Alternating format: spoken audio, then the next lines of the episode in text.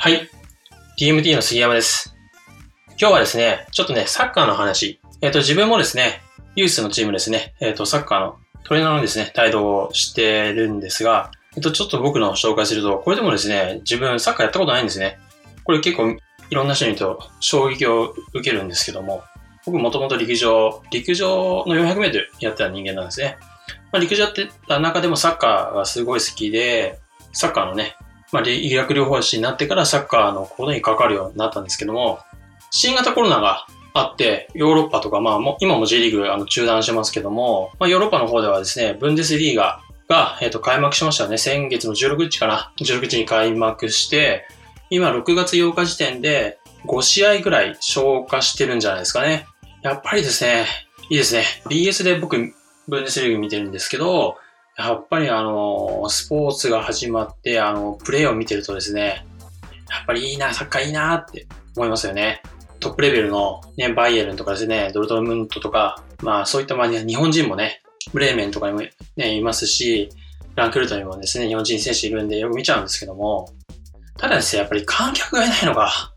物足りないですね。でも結構面白いのが、やっぱり無観客なので、いろんなですね、選手の声だったりですね、体と体が当たる音が結構するんですね。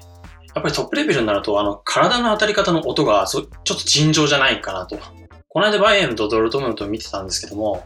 あの、当たる音が、あの、お相撲さんとお相撲さんの、あの、はっきり残ったの、その瞬間のパチーンって音となんか似てるような、あんな音がするんですよね。激しい当たりだと。で、やっぱりそういう中ですね、プロっていうのはやっていて、やっぱりそれシーズン通してね、やってるっていうところで相当な体の負担がかかるんだろうなっていうのを、まあ、この間の試合でね、やっぱりもう痛感したし、もう一回再認識されたなっていうところがあります。でですね、そのブンデスリーガなんですけども、ちょっと残念なことにですね、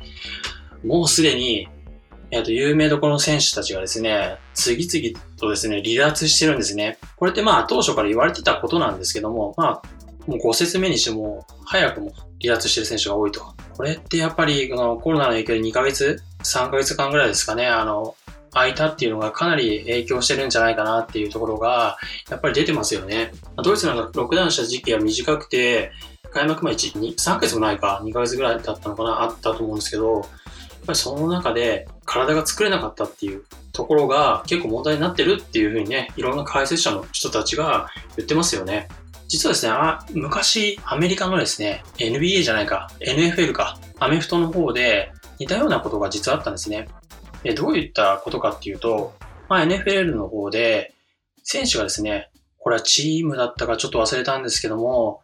まあ、ストライキを起こしたんです。で、ストライキをしたことによって、試合がですね、2ヶ月間、ストップしたっていう時期が昔あったんですね。まあ、ストライキしたので、練習もせず、まあ、自宅でやってたのかちょっとわからないんです。この辺はわからないんですけども、そういったことがあったと。じゃあ、ストライキも終わって、じゃあまあ、チームのオーナーとも金がついて、じゃあ試合が始まったと。2ヶ月後に。じゃあ、何が起こったかっていうと、怪我が起こったんですよやっぱり。どんな怪我が起こったかっていうと、アキレス腱断裂。で、アキレス腱断裂が NFL 開幕してから1ヶ月ぐらいだったのかな。7例起こったらしいんですよ。で、これってすごい多い。皆さんもそう思いません ?7 例ってすごいですよね。シーズンを置いてそこまで多くないんですって。やっぱり、アキレス腱って。2、3ヶ月の間で2例起こればいいというデータだったのかな。とりあえず7例起こってしまったと。ストライキ後のその1ヶ月間の中で。っていうのは実はあって、そういったことからも、いろんなその情報をもとに、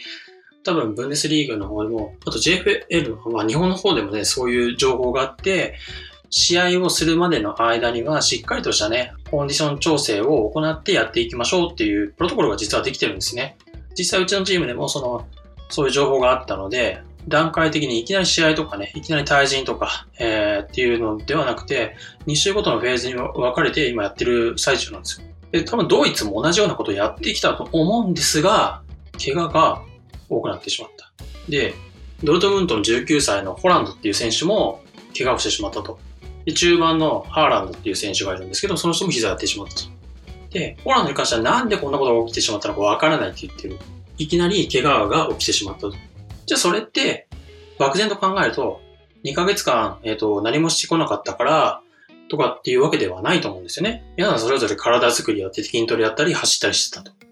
っぱりクラブチームですから、クラブの方から指針が出てきて、こういうことやってくださいとかっていうのを全部多分プロなんでやってきてると思うんです。もちろん環境に差はあるにせよやってきたと思うんですよね。で、僕が考えるこの怪我の原因って、おそらくその運動量だったりとか筋トレとかっていうことではない気がするんですね。またちょっと話が前後しちゃいますけど、何でそれを感じたかっていうと、そのブンデスリーグをこの BS で見てるって話しましたよね。で、そこでどういうことが起きてるかっていうと、やっぱりスライディングしてくるわけですよ。スライディングしてきた時に、スライディングしてくる方もそうなんですけども、受ける方の受け身がちょっとね、遅れてるんですよね。遅れてたり、倒れ方が変だったり、いつもだったら避けられるところが避けられなかったりっていう、その反応速度がまず遅くなってるんですよね。ってことは、やっぱりの選手とかで言うと試合感が戻ってなかったりとか、そういった神経的なところの感覚まだ戻ってないので、そういうのがいきなり来ると、やっぱり怪我してしまう。対人に対して怪我が起きてしまうと。で、僕が考えるのは、やっぱり負荷に耐えられてないと。負荷っていうのはどういう負荷っていうと、対人の当たりですね。自分で踏ん張るのもそうなんですけど、自重でやってるじゃなくて、相手が乗っかってきて足首にかかる、膝にかかる。だから例えば、ブンデスリーガの1 m 90センチぐらいのディフェンダーが乗っかかってきた時に、それを、えー、と膝とか股関節とかで全部受け止められるだけの人体だったり筋肉だったり皮膚だったり腱だったりっていうところの抵抗力っていうのは強さがおそらく弱くなってたんじゃないかって思うんですね。190センチで、例えば80キロぐらいの人が当たってくる。でも、波の当たり方じゃないですよね。猛ダッシュして当たってきたりするわけですから、実際には80キロ以上のものが様々な体の部位に負担となって乗っかってくるのが、2ヶ月の間そういう衝撃に耐えられなかった組織が多分持ちこを耐えられなくなって怪我していると。なので、そういったところで体重に関して組織が弱くなってるから怪我してるんじゃないかなっていうのが僕の憶測なんですね。他にもそうですよね。やっぱり練習以上に変な体勢でジャンプしたりとか、ダッシュしたりとか、ストップしたりとかっていうことが多くなるので、多分肉離れだったりとか、そういう懸念もですね、今後ね、出てくるんじゃないかなと思います。これはね、あの、プロではなくて、おそらく今後やっていくジュニア、中学生の世代とか、高校生の世代でも今後もし試合をやっていく中で増えることなんじゃないかなって思うんですね。しかも夏の試合になると今度は熱中症もあるので、より、えー、と循環が、筋肉に対する循環、腱に対する循環が悪くなってきますから、余計に怪我のリスクが多いということで、今後、怪我に関してはもっとですね、あの、注意深くですね、トレーナーだったり、リハビリの関係の人っていうのは見ていかないといけないのかなと思います。もしかしたら筋力はしっかりしてあるのになんでこの人怪我するんだろうっていう評価がもしかしたら出てくるかもしれないので、その時にはその抵抗力と負荷、ね、組織が、えー、その対人関係に対しての抵抗力があったのかっていう評価も含めてですね、今後僕たちっていうのは動いていくべきなんじゃないかなと思います。今日はですね、そのブンデスリーグっていうサッカーのところから、えっ、ー、と、スポーツに対しての、えっ、ー、と、怪我だったりとか、そういうリスクに関してね、NFL の昔の事例から、皆さんにちょっとこんなことがあったよっていうことを、紹介しました。またですね、こんなちょっと変わった、えっと、情報がありましたら、